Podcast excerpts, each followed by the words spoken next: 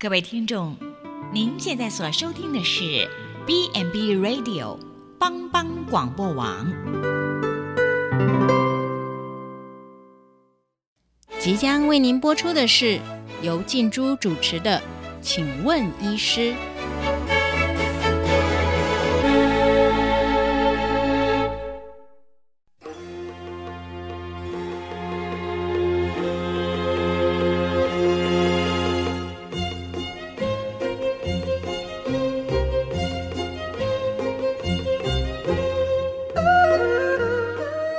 全球的听众，大家好，欢迎收听帮帮广播网，请问医师节目，我是主持人静珠。哎，说到那个头部外伤哈，大家第一件事情就会想到脑出血嘛，啊，意识状况改变，然后呢，很快就死掉了。那所以呢，呃，如果像这样的情形的话，民众第一件事情可能就会赶快去送急诊啦。那急诊也会赶快啊，就呃做一些电脑断层来看一下，说，哎，这出血。的严重性，可是呢，因为去年哈，哎，我家长辈啊，那快十快八十岁的老妈妈，她本身其实就高血压、糖尿病，然后呢，她都常常就嫌呃吃药很麻烦，所以呢，她其实啊，就如果我弟没有很很认真的去在照顾她的时候，哎，她有时候可能就这样跳着跳着，然后而且呢，常常不忌口，想吃什么就吃什么。那有一天呢，呃，家人就发现说，哎，他好像肢体活动跟认知功能越来越差了，所以呢，他就问我说，哎，会不会是老人失智症啊？然后结果我就跟他说，哎，你你最好还是带去医院检查一下，可能比较好哦。所以呢，后来呢，呃，长辈到了医院去检查呢，医师就有问他说，哎，你之前头有撞到吗？那这长辈后来才说，哎。他不太记得哎，不晓是一个月还是几周前，反正忘记了啦。就是有一次洗澡的时候啊，稍微脚滑了一下，然后后脑勺有去撞到。可是呢，哎，他说他在那个浴室稍微躺一下，好像也还好。虽然说后来觉得头好像就有点痛痛的，可是好像也没有很 很严重啦，所以他也没说。所以呢，他就问说，哎，为什么撞到头之后呢？也没有说马上就发生那个什么脑出血啊，可是呢，过了几周之后呢，哎，才才在我们的电脑断层诊断说，哎，有血块。那这个这样子的一个呃出血很严重吗？会不会有并发症？还是说，哎，以后会不会呃像复发啊什么等等的？哇，这个呃家属就有很多的问题想要请问医师。所以呢，如果你也想了解更多有关于这个长辈外伤后常见的一些慢性，呃，硬脑膜下腔出血这方面的议题，请别走开，我们进一段音乐，再跟医师一起来聊聊。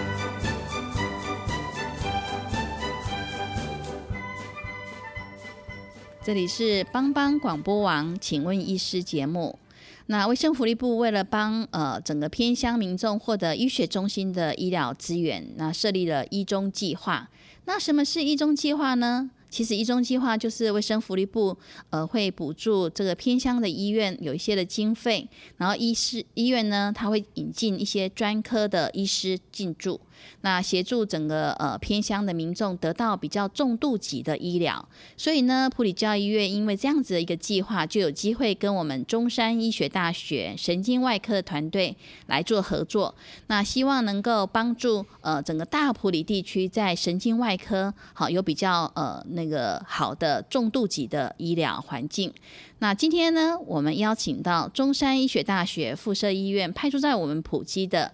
呃，医师杨道杰主任医师，那请他来谈一谈有关于长辈外伤后常见的慢性硬脑膜下腔出血，那杨呃杨医师本身呢是中山医学大学医学系毕业之后，在进修呃中兴大学的转译医学博士学位学程，主要的专长包括有像脑出血、脑动脉瘤的手术，好一些脑外伤的重症治疗，还有脑血管的重建手术，以及神经脊椎方面的手术。那现在杨杨主任已经来到我们的当中，呃，我们请呃杨主任跟大家问候。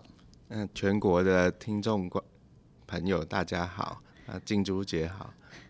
嗨，杨主任，呃，我想请问一下，说，哎，刚刚我那个长辈啊，那医师说他是属于呃硬呃硬脑膜下腔出血，那什么是硬脑膜下腔出血啊？那人的头部哦，其实就是说受到很严密的保护啦。哈。那最外面当然就是，诶，头皮啊、头发，那再来就是肌头上有肌肉，那接下来其实是一个很硬的头骨，那。我们的头骨里面哈有三层膜，那最硬的那一层叫硬脑膜。那脑的表面还有一层，还有两层膜，一个是蜘蛛网膜跟软脑膜。那在硬脑膜的下方跟脑的中间那个腔室，我们就叫硬脑膜下腔。那平常的时候，它里面是一些脑脊髓液还有血管通过的地方，这样。哦，所以等于说，呃，硬脑膜下腔出血，意思就是我们呃头头壳哈最硬的那叫硬脑膜嘛。对。好，所以等于说是那个那个头壳最硬的硬脑膜下面的地方出血。对。那为什么会讲到说呃慢性呃硬脑膜出血有分急性慢性哦？对。那那它是怎么分的？那像急性出血，就是说它是。撞到或者是外伤以后，它大量出血。那通常三以时间来分，就是在三到五天呢，我们就可以在电脑断层下看到一个很亮纺锤状的一个血块。那其实我们开刀的时候看起来，它就像凝固的猪血糕了。哦，这个是属于急性性的，就等于说我们严重哦，所以就等于说，像有些人他可能，譬如说，嗯，骑车子啦。然后呢，就是撞到电线杆，但是好像也没有说到失去生命真相。那可是撞的蛮大力的，然后就就出血了。对，哦，那那慢性是什么？慢性通常就是说，你一开始在电脑断层下可能看不到出血，好啊，那两个礼拜以后才慢慢产生的一种慢慢性的异状的。的一种血血血液就对了啦，嗯，哦，那它其实会像液体一样，就不会像猪血糕，里面是红血球混着很多水，哎，这叫慢性的硬脑膜下腔出血。这样子哦，所以等于说，哦，难怪，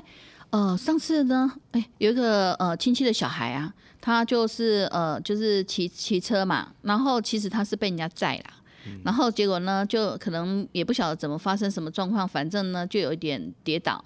然后呢跌倒之后头就有点撞到，然后呢撞到之后呢，他去了急诊，照了呃就是我们的那个断层，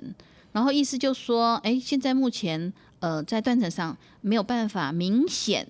他讲明显哦，明显看到出血，可是因为他觉得他撞击力也是有，所以他说叫他要注意一下。好，那个有没有那个慢性？这个跟呃这个慢性硬脑膜像出血有关吗？对，哎，这也是其中的一个。慢性硬脑膜出血通常就是说，一定要受伤以后，大概两个礼拜以后，它才会在电脑断层上侦测得到。哦，所以等于说也不一定跟这个头部外伤呃有完全相关，还是说它一定是要头部外伤，然后又要呃一两周之后。产生的出血才叫做。其实哈，我们有统计啊，哦，这种病人非常的多，大概十万个，大概就有可能会有大概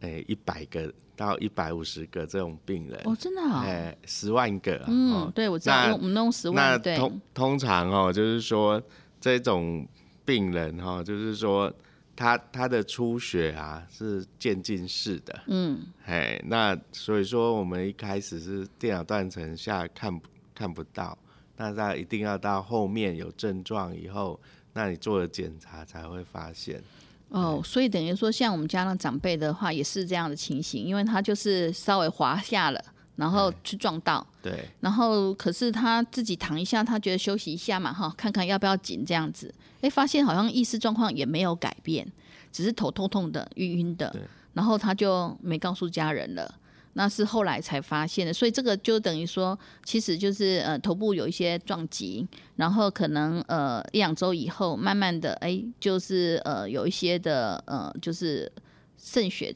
好，就是我们的硬脑膜外哈，有呃硬硬脑膜下腔啦，哈，有一些渗血，然后呃造成的，所以它跟我们一般呃出血哈那个猪血糕猪血糕一样，不是不不一样的情况就对了。但但是因为有很多长辈哦，因为年纪也大，或者是他的撞击其实真的很轻微，他自己甚至也。忘记了，所以有有百分之五十的人甚至问不出他有头部外伤的病史，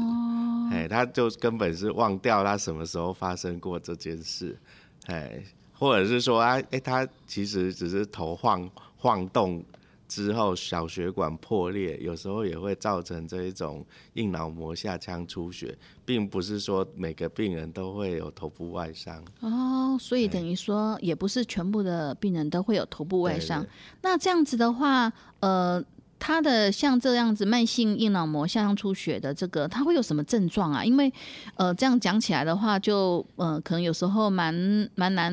呃判别的嘛。好，所以想呃请教医师说，那他的症状是怎么样？那其实很多病人的症状，像从那个轻微的头痛啦，那头晕啊，或者是严重的就是意识状态改变啊，或者是像失智症哦，讲话困难。手脚无力，一边一一手无力，那所以说我们有时候会说这种疾这个慢性脑膜下腔出血是一个最伟大的模仿者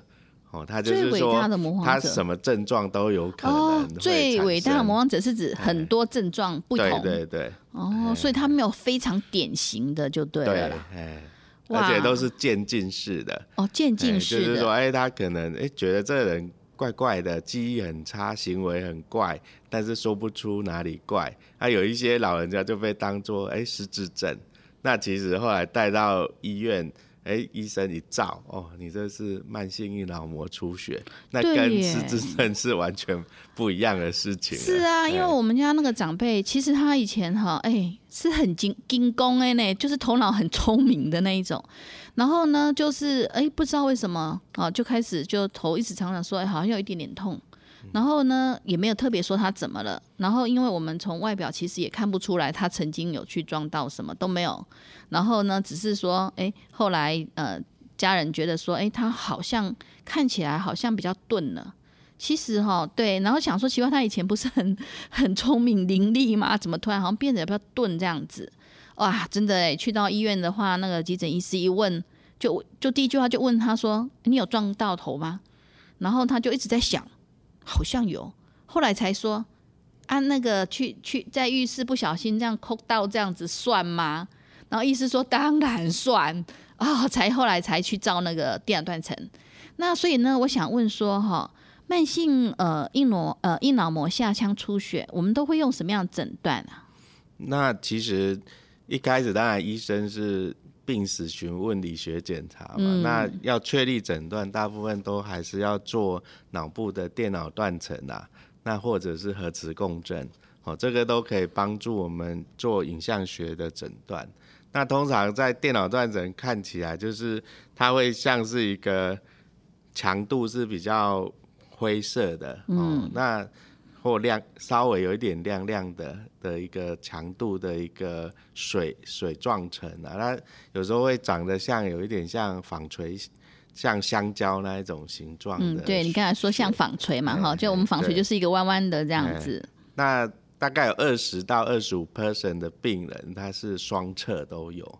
哦，这样子哦，就一次就两侧都有。嗯，那如果说你要看得更清楚，也是可以打显影剂啊。哦，那就会看看到说那个电脑断层下会有那个纺锤形，会有一层膜状包住了那个纺锤形。在它的边缘亮亮的这样。哦，所以等于说，呃，我们在做这个诊断的时候会使用电脑断层。那电脑断层的话，如果说呃想要呃，所以我们一开始就会使用含显影剂的电脑断层，还是不一定？呃，不一定，哎，就是不能判断的才会加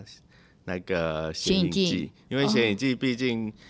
对老人家的肾功能是会有负担。对啊，因为它还要代谢，不用哦，或或者是说，就是把它移去做核磁共振，因为核磁共振也可以不用打显影剂就做。嗯嗯嗯，对，核磁共振的部分不用打显影剂。那显影剂的话，那个含碘跟不含碘有影响吗？嗯，其实含碘跟不含碘的影响是在于会不会过敏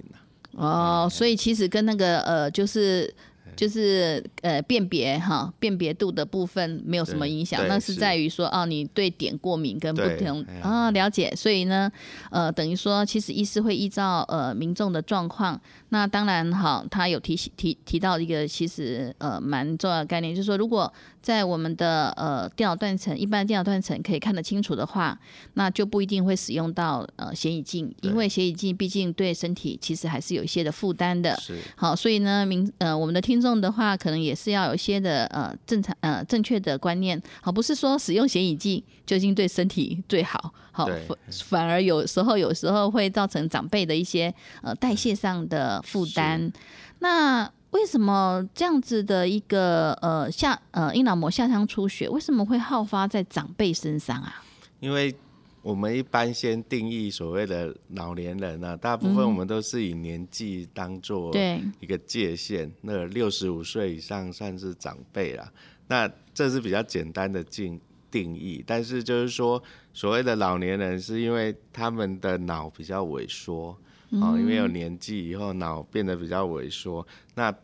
他们平衡感比较差，有时候双脚又常没力，那就比较容易会受伤或跌倒。那跌倒以后啊，他们就比较容易会拉扯到脑部的血管，产生硬脑膜下的一些出血。那因为老人家又常需要吃一些像抗血栓的啊、抗血小板的药，那所以说他就容易在我们的那个硬脑膜下腔蓄积大量的血水，所以说老人是比较容易好发这一种硬脑膜下腔的族群呢。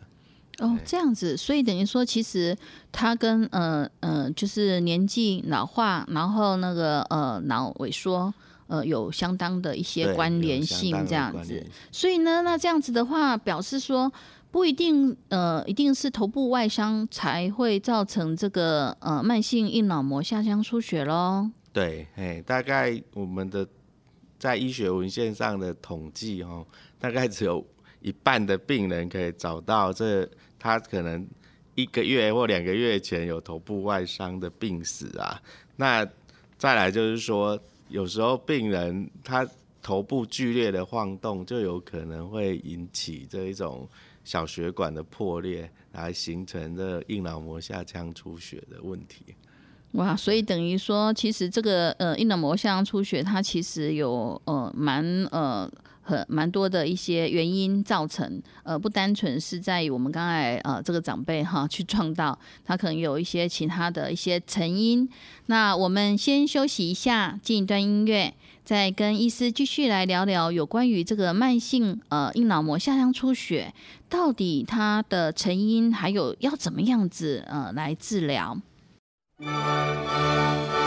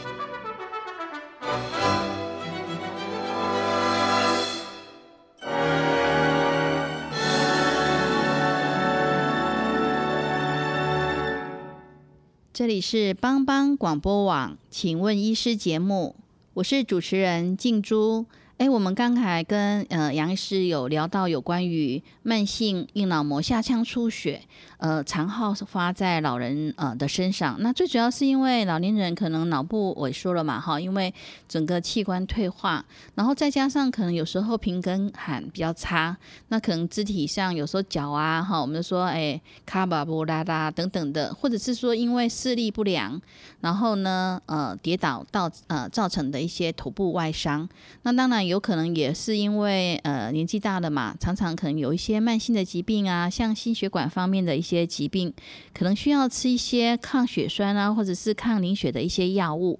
那所以呢，呃，我想要在这边再请教一下杨主任，就是那慢性硬脑膜下腔出血的一些病理成因到底为什么会会产生这样的情形？因为刚刚你有提到说，不一定每一个都有。头部外伤的病史，大概只有一半的人有耶。嗯，那其实慢性硬脑膜下腔出血哦，其实是一个我们很常见的疾病，所以我们神经外科也对它做了非常多的研究。那目前的结论就是说，大部分是因为有轻微的头部外伤或者是晃动，然后。那造成的极少量的急性出血，那这些少量的急性出血，因为老人家他的脑比较萎缩，那不会有明显的症状。但但是几天后，这些血块会刺激我们的硬脑膜，来形成内外的一个夹胃膜出现。那这些这个膜哈，会长出新生的血管。那这些新生血管非常的不健康，所以它很容易破裂。那一破裂，它就会渗出那个红血球。那渗出红血球在下腔以后，那因为红血球是个蛋白质，所以它的渗透压会比较高，所以它又会把水分吸入。那在这个循环里面，这个血块就越积越大，越积越大，最后才产生症状。哎，这是目前我们认为说，哎，比较有可能的一个病理的机转。对啊，因为我想说，哎，刚刚呃有提到说，如果是呃比较大量出血的话，可能是呃像猪血糕这样子，所以它就直接就压迫到我们的那个脑组织了嘛。对，那呃，因为呃长辈的部分，因为脑萎缩嘛，我想说，哎，脑萎缩不是就空间就出来了吗？那所以呢，呃。是不是这样？因为这样的关系，所以可能也比较难去发现。对，哦，那所以等于说，如果说像这样子的呃一些呃产生的那个下腔出血的话，那我们要怎么样子去治疗啊？因为它就慢慢的这样子，就是一直循环，一直循环嘛，哈，然后就就那个等于血水就开始在沉积在哈我们的下腔。那这样子的话。它可以自己吸收吗？还是说我们要用什么方式来治疗？那其实治疗硬脑膜下腔出血，哈，那因为这种患者其实非常多啦，那大家也做了很多研究。我举一个最有名的例子，曹操啊，就三国时代那个曹操，有一次他头很痛，那华佗就跟他说：“哎，你这个可能是硬脑膜下腔出血，那头要开个洞。”那曹操听到就大怒，就把华佗给杀了。他说：“我怎么可以给你开头呢？”对呀，你怎么把我砍头？但是哈，其实曹华佗是对的。那其实治疗上其实蛮很简单，就是我们就是把头大部分哦，就是钻一个洞。那钻一个洞到两个洞以后，然后我们把脑膜切开，那让脑水引流出来。那引流完以后，那脑会慢慢的再膨胀回去。那这个过几天再把引流管移除，那这个手术就算成功了。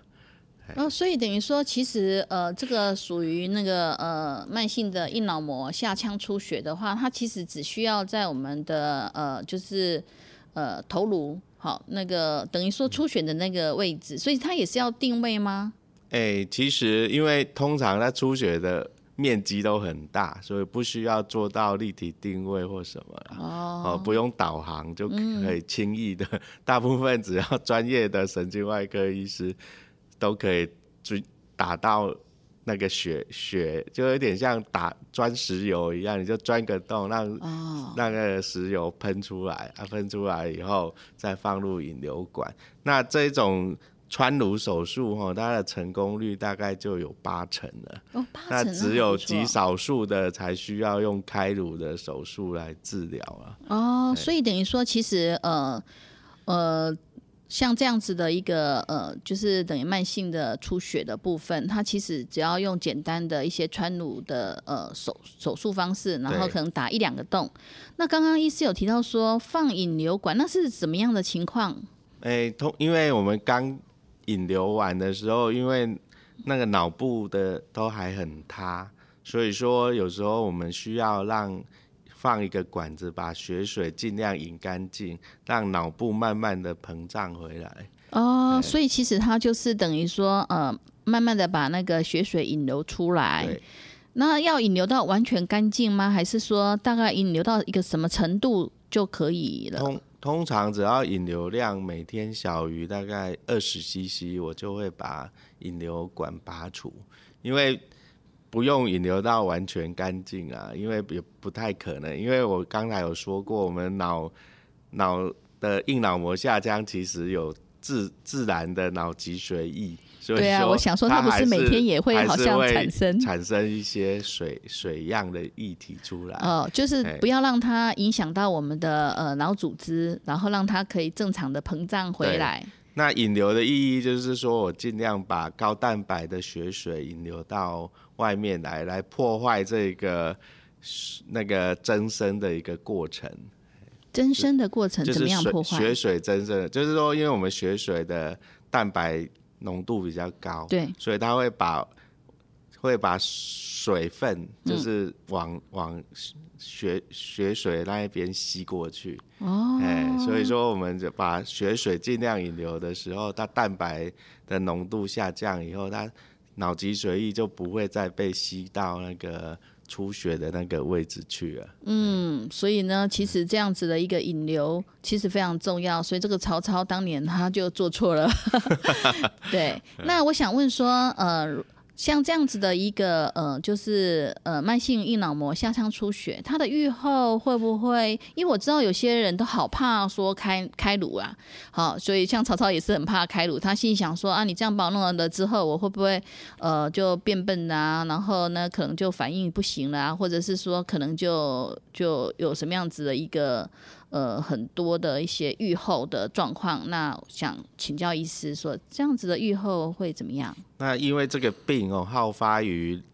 嗯长辈者嘛，对，那长者其实通常是比较保守的，他们都很担心说开刀啊、手术、麻醉的风险啊。那其实这个手术的效果其实是还不很不很不错的。那其实八成以上都可以成功，而且那个遗留下来的神经学障碍哈、哦，通常都是短暂性的。哦，那当然，他有可能会有一些并发症啊，像是脑出血啊，或者是气颅啊，或者是感染。哦，但是绝大多数的长长辈其实恢复的都还不错。我开过年纪最大的大概是一百岁，啊，一百岁啊，对，一个一百岁那他应该要有很大勇气哦，真的、他他就是也是受伤，然后就硬脑膜出血。那他其实手术完后也还算成功了，嗯。对啊，因为一百岁，我很多长辈其实听到要手术，特别是脑部，他其实都是很蛮害怕的。所以呢，我想问说，那这样子的话，这个手术一开下去的话，那要住院很久吗？哎、其实大概一般来说，大概一个礼拜左右就可以出院了。我、一个礼拜哎就可以出院了。因为他其实伤口大概就五公分。哦。那那个只要他可以恢复的不错，他通常都是可以自行恢复自主生活啦。所以大概我们都在一个礼拜左右就可以让病人出院。那他会不会因为说我们发现的太慢了？然后呢，可能就是他已经有很多的一些，刚刚有说，因为他是属于一个很很呃很多种呃症状都有可能的嘛。那所以呢，有没有可能说哦，因为他呃家属因为可能没有注意，因为现在其实哈很多长辈他们都是呃叫做长辈照顾长辈，哈，老人照顾老人哈，那所以呢，可能家呃家人啊，可能呃有的是天边孝子啊，哈，就是可能就是在国外啊等等，或者是说他们因为忙于工作啊，所以就是想说啊，长辈也没说什么嘛，然后就没有特别去注意，或者是很久才回家一次，所以长辈已经呃蛮蛮严重，大家都以为他失智啊，可是他其实不是，他可能就是真的是属于这个慢性硬呃。就是硬脑膜下腔出血这个问题，那所以他搞了很久才来看医师。这个像这种比较早发现跟比较晚发现，在预后上有不一样吗？那其实越早发现，当然预后会比一定比较好嘛。你想，就是像说是，呃，脑被压久了，多少还是会有功能性的障碍啦。那不过我们有几一些经验，就是有一些甚至已经到昏迷了。那开完以后，其实他在复健啊，然后一阵子，大概一个月后，都也都恢复的良好啊，甚至都是可以没有留下太严，就是很明显的神经障碍，都还可以自主的生活走路啊。所以说这种疾病其实跟我们的脑出血不太一样，因为它是从外面去压迫脑组织，所以它。不是直接破坏我们的脑组织，所以都是还有机会可以恢复的。哦，所以呢，其实的话，当然，呃，杨主任有提到说，早期发现也是很重要啦。但是你也不要担心说，哎呀，我那放了这么久了之后，就不管它了，反正也没用了。好，其实呢，呃，手术之后还是有蛮多的呃听众的话，他其实是可以逐渐的好恢复他的健康。当然，呃，多多少少可能还是有一些的受损呐，但是也不至于说呃就变成瘫痪啊、卧床啊，以至于完全都不能够呃活动等等的。他是。有一些的机会的，所以呢，还是要鼓励大家哈。如果发现有这样的情形的时候，要赶快及早的呢就医，好，不要说哦，我担心说啊，这个呃手术呢，手术常常大家都听到说会有一些并发症嘛，那这个并发症很多吗？那其实它的并发症并不常见呐，哈，那常见的并发症其实就是像。癫痫啊，或脑内出血啦，或者是空气因为打洞跑到脑里面去了。那最讨厌的当然就是感染哦，因为一旦它在硬脑膜下腔发生脓疡，那个也是一个很严重的事情啦。不过大概并发症的发生比率大概是小于十 percent 的哦，所以其实是小于十 percent 的。所以这样子的话，那刚刚有提到说像呃气脑。好，就是空气跑进去，那是什么怎么情况啊？那因为我们开刀的时候，我们需要把脑，就是先头骨钻开一个洞嘛，再把硬脑膜化开。那那时候我们的空气就会顺着我们化开的洞跑进去，哎，所以空气就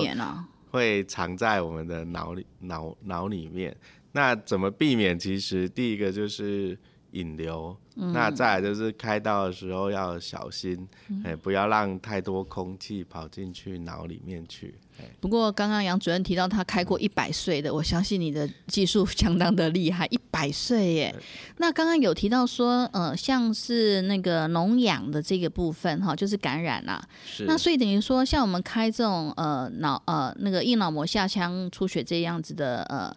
就是这样的手术的话，都会使用一些抗生素还是什么之类来预防吗？还是那一般，因为如果说他脑比较塌的，我们都会放引流管，所以我们会给预防性的抗生素。哦，放引流管。直到引流管拔除以后，就会停止预防性的抗生素了。那通常感染哦，有时候是体质的问题，就是说那个像有糖尿病啊，或者是本身身体比较弱的、免疫力比较差的的年长者才比较容易感染啊。那其实感染并不常见，大概一百个可能一两个感染。哦，所以其实呃，也听众也不用太过的担心啦。其实有经验的呃医师，其实在不管在呃气脑或者是脓氧这部分，其实他们都有相当大的经验。只是说呃，对于这个长辈，因为好发在长辈嘛，其实长辈在麻醉上面相对的风险会比较高一点。对，那我们常说啦，以前我们的老师常跟我们讲说，这个就是小刀大麻醉，因为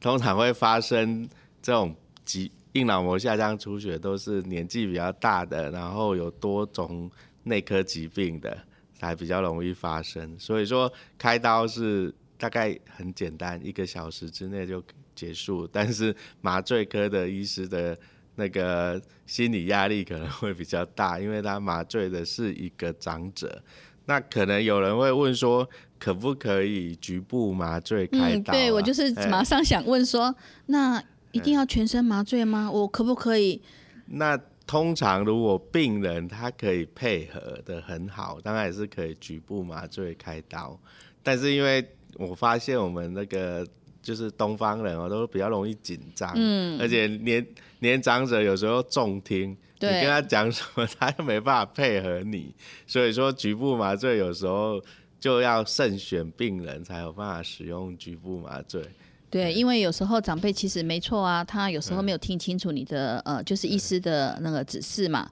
然后又加上自己心里其实还蛮紧张，因为看到那个手术室啊，整个都是绿色的，然后呢，空气又觉得冷冷的，然后就开始越来越紧张了，然后越来越紧张，说不定血压就飙高了。所以呃，这个只是说，只是想说，哎，那这样子的话，一般麻醉我们是用呃全身麻醉吗？对，大部分都是会用全身麻醉。那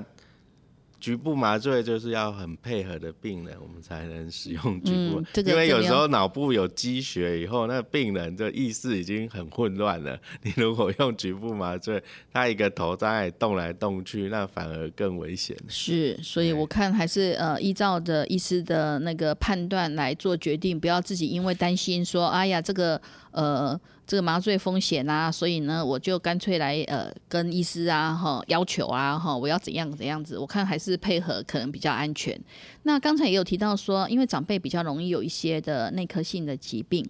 那所以呢，有没有哪一些的像内科的疾病，对于呃就是比较容易有这个慢性硬脑膜相出血的问题？那根据我们的统计，哈，就是我们的医学上的统计，一般来说就是说，有些心脏病的患者，他有在吃抗血栓的，哈，像抗像是保酸通啊、司匹林啊，或者是心律不整的在吃抗凝血的，那或者是睡眠不好，他有在吃安眠药的，容易跌倒的啦，或肝硬化的病人，或洗肾患者，还有酒瘾患者。这一些人都是比较容易发生慢性硬脑膜下降出血的患者。哦，所以等于说，呃，心脏方面，因为是要服用药物嘛，对，所以因为有时候有些民众他可能有放支架啦，哈，或者是说，呃，有吃一些抗凝血的一些抗血栓的一些药物，所以这个要注意。可是刚刚医师有提到说吃安眠药，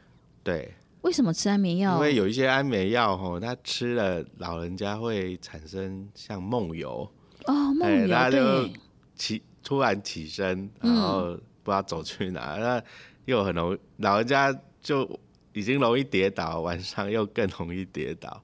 哎，所以说有时候吃安眠药。也是一个危险因子啊。嗯，对。那酒精、酒瘾，像酒瘾常常比较容易会有肝硬化等等，这种民众为什么也比较容易会有下场出第一个肝不好哦，那个血小板功能就不好，对，那他就容易出血。嗯，那喝酒又伤脑，所以脑子会容易萎缩，所以说他的硬脑膜下腔就会特别的大，就特别 容易积血在那一边。哇，这个要呃呃特别的提醒听众哦。他刚刚有提到说，医师有提醒我们说，这个酒瘾本身就是伤脑，好，所以呢，呃，你本身呃那个如果是肝硬化的部分，哈，你的血小板的部分也会有一些问题。所以呢，这个酒，呃，说实在哈，呃，如果能够尽量不要酗酒最好啦。好，如果你要小酌，也一点点就可以了哈，尽量不要去沾染。好，看起来对身体的影响还蛮大的。好，那我们先休息一下，进一段音乐，再跟医师继续聊一聊有关于这个呃哪些药物，或者是说哪些族群比较容易呃有这样子的一个硬脑膜下腔出血的情形，还有它会复发吗？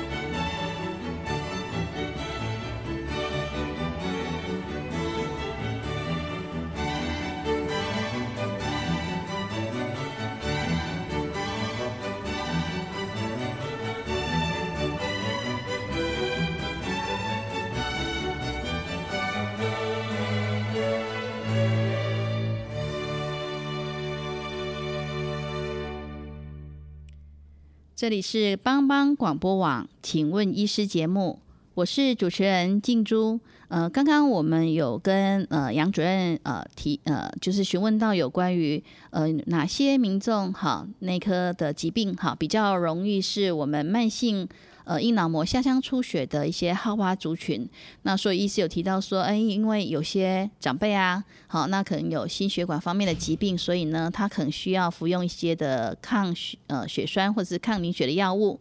那当然，他有提醒到说，如果万一有服用安眠药的哈听众的话，那可能要注意一下哈，那个万一呃呃服用这样的情形的话，要注意一下哈，那个外伤跌倒的这些问题。那他特别特别的提醒大家哈，这个酒。的这件事情要要注意，好，因为酒瘾的呃听众的话，可能呃你本身的那个就是脑脑的脑室好，相对会影响到，所以呢脑室会比较大，所以呢呃这个呃会是呃慢性那个硬脑膜腔出血的好发族群哦。那当然呃喝酒的话哈，也会可能比较容易有肝硬化的一些情形哈，所以这个都是要特别小心的。那接下来我们想要请问一下医师，就是。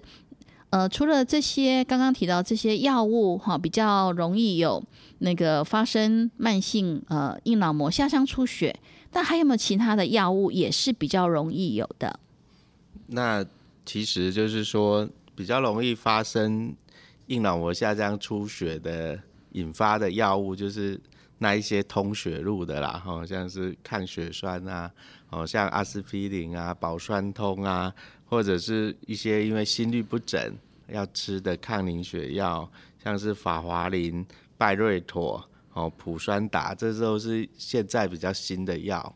哦，那当然新的药它出引发出血的几率已经比较下降了，但是就实际上药理上它还是比较容易会造成出血啦。那还有一些循血化瘀的中药。像是藏红花啊，或者是银杏啊，那这一些中药，如果说，万一民众他就有头部外伤哦，那我们应该要视情况来暂停一周到两周，那来避免这一种慢性硬脑膜下腔出血的产生呢。嗯，对耶，因为刚刚有提到有一些是因为身体疾病的关系，好，所以你不能呃不得不吃，所以这时候我们可能需要跟呃医师呃说明说，哎，他本来平常就有在吃哪些药物，特别是像一些呃心血管方面疾病的呃听众要特别注意。但是呢，有些民众他可能比较喜欢做一些养生保健，是好养生保健食品，哇，这个部分可能也要特别的去小心呢，因为很多人喜欢吃一些那个行血化。瘀的那个中药嘛，哈，就是说够形态啊，哈，特别是哎，银杏，银杏，对，秦桧喽。可是银杏，银杏为什么也是也也是要要注意的？因为其实银杏的药理作用就是让我们的脑的血液循环变好，就是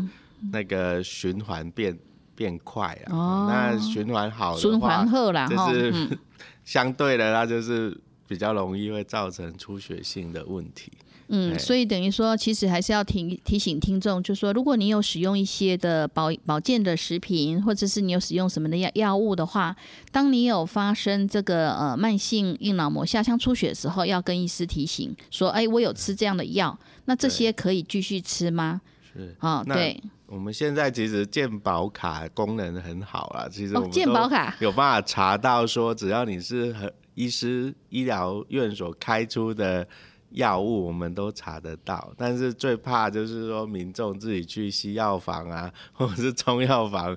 吃买药，或者是抓一些中药，那一些反而是我们没有办法查到的一些药物啊。嗯，对，所以呢，其实我也是觉得蛮佩服我们 呃那个鉴宝局的，其实他们蛮厉害的，他们整个呃资讯哈，怎么样子帮助医师哈跟那个民众之间好可以能够有更好的密切的合作，好一起来保健那个整个民众的健康非常的重要。只是我想要问说，那如果呃发生这种慢性呃硬脑膜腔出血的话，会复发吗？有没有哪些族群比较容易复发？其实。还是有大概二十 percent 的病人哦，在第一次治疗以后，他会复发的。真的？为什么会复发？因为他其实我们开刀只是把血引流出来，但是我们并不是说开颅把他那一层膜、血管膜全部切除，因为血管膜全部切除是一个很大的工程。嗯，但是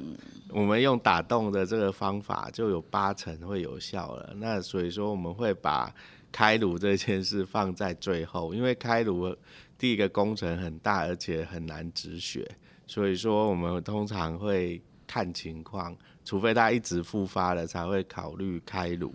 那通常比较容易会产生复发的一个，我们的统计有一个就是双侧都有硬脑膜下腔出血的。那再来就是说，哎，这病人就有一些凝血障碍，像是肝硬化或者是洗肾患者啊，或者是酒瘾的。因为酒瘾患者他肝又不好，脑又萎缩，那其实他又容易撞到头，所以他的复发几率就高了。哦，所以说容易复发的族群就是一这这这一类的病人了。对啦，其实哈，呃，我们在做一些呃慢性那个硬脑膜下出血的一些处理，确实啊，如果说可以使用比较呃局限的局部的哈一些引流的方式，就可以呃解决大部分的问题。当然，这样子对。呃，我们的听众来讲是比较好的，因为你你知道开颅那个不是一个小事情哎，那个是一个非常大的手术。对。那一开下来的话，呃，也后续的一些呃并发症或后遗症都不是我们呃可以完全掌控的，所以那个也会依照呃大家，比如说刚刚呃医师有提到说，哎，你本身有没有什么样慢性疾病？好，服用的药物都有很大的影响。所以呢，呃，如果说可以先使用一些比较呃简单有效的方式啊。呃，来治疗的话，确实，呃，对听众来讲也是一个比较好的方式。那我想问说，如果呃我们发生这样子的一个下腔出血，治疗之后呢，每个人都需要复健吗？那并不是每个人都需要复健的哈，因为它很多神经学的功能障碍是暂时性的，可能你解除他的脑压上升的问题以后，他的头痛、头晕啊。肢体无力就减轻了，那但但是还是因为还有是有一少部分的病人，他因为可能时间比较长或者年纪比较大，他有肢体无力啊，或者是平衡感不佳的问题，那我们还是有会建议他说，那你还是要接受复健，因为复健除了训练他的肢体力量、平衡感之外，其实。老人家有做做运动，其实身体会比较好，而且那一些并发症会下降，而且他就比较不会再跌倒，因为跌倒其实常常是造成这个慢性硬脑膜出血的主因之一啦。那我们如果说，哎，能能让他的下肢更有力量，平衡感更好，那不再受伤的话，那当然他的再发几率就会下降。嗯，所以其实呃，刚刚提到说需不需要复健，呃，当然除了看本身呃我们听众的健康状况情形啦，哈，那刚刚一直有提到说，其实呃他恢复之后，其实呃有些人也不一定要呃复健，但是呢，如果针对是长辈的话，好，因为长辈本身肌肉就比较容易无力，然后再来的话就是可能呃身体平衡各方面也不是太 OK 啦，所以呢，刚好趁着这个复健。好，其实哎，这个有点像我们台语说的“一竿一狗”哈，对，就是说，哎，运用这样复健的方式，也让自己的肌力好，让自己的那个平衡好更好。那这样子的话，就可以呃减，就是减少他后续呃可能跌倒好，或者是说呃发生一些呃就是呃状况的机会这样子。那所以我们到底要怎么样子来预防这样子的一个？呃，慢性硬脑膜要下腔出血呢？那第一个当然就是避免这个头部外伤。那普里地区哦，我看其实骑机车的人还不少，因为这里比较方便啊。对，交通的工具其实也是机车，也是一个危危险的，就是比较容易造成。对啊，我看很多长辈很喜欢骑机车，哎，哎，那。通常这种有戴安，现在大家都有戴安全帽嘛，所以说要重大的头部外伤是比较少，但是像这种轻轻微的头部外伤就会增加很多。那有些长辈的人，哎，他撞到头，一开始也是没症状，嗯，可是要一个月以后才会出现症状。那所以说，就是第一个是交通工具上的选择要注意，再来就是。跌倒这件事情。有时候跌倒就是说家里的无障碍空间要做好，就是把一些障碍物啊，或者是小桌子、小椅子会会挡住你平常走路的通道的，都一定要把它移除。那再来就是浴室的防滑的设施。那因为浴室是一个最容易滑倒的地方，特别对老人家来说。那有时候浴室可能你要做干湿分离啊，然后或甚至设个小凳子，哦，让老人家可以不用站着，因为他有时候站不稳就 往后仰就撞到头了。哎，这样再来就是一些。慢性疾病有在服用一些抗凝血药物的这些患者也都要注意啦，是不是有头痛啊、头晕啊这种症状？啊，如果有，你可能就要到神经外科啊或神经科的门诊来看看哦，是不是说，哎，你已经有了慢性硬脑膜出血的问题这样？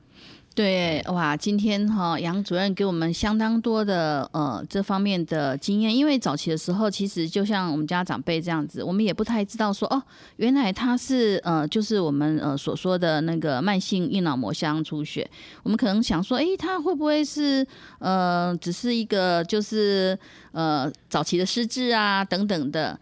对，因为我们都知道说哈，脑出血其实是不能拖的。那所以呢，等于说，如果呃像这长辈头部外伤造成的慢性呃硬脑膜下出血的话，如果能够经由早期的一些诊断，而且加上很呃便利的哈，应该也不能讲便利的，而是说像穿颅手术这种东西，其实它是呃一个比较快速而且可以呃有效的，好来解决呃这个有关于这呃。就是下腔出血的这个问题，所以呢，我们在这边也要提醒我们的听众，呃，医师刚才提醒大家的哈，譬如说，呃，在我们的卫浴设备啊，哈，我们要注意哈，怎么样子避免长辈哈跌倒的部分。那当然，如果说呃长辈如果说有骑车出去哈走走等等的，好，那也要特别注意一些的安全。那当然，如果说你有使用一些呃那个抗凝血剂啊，哈，那或者是说有一些内科的疾病的部分，那也都要。特别的去注意跟小心。那今天我们非常呃感谢我们杨主任来到我们当中，啊，给我们这么多宝贵的经验。我们谢谢杨主任，谢谢谢谢大家。呃，如果您对我们的节目有兴趣，呃，欢呃欢迎锁定由帮帮广播网直播的《请问医师》节目。呃，我们下周空中见，拜拜。送你一份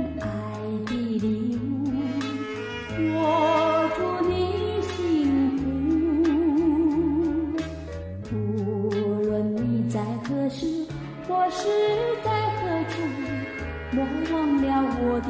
祝福。人生的旅途有甘有苦，要有坚强意志。发挥你的智慧，留下你的汗珠，创造你的幸福。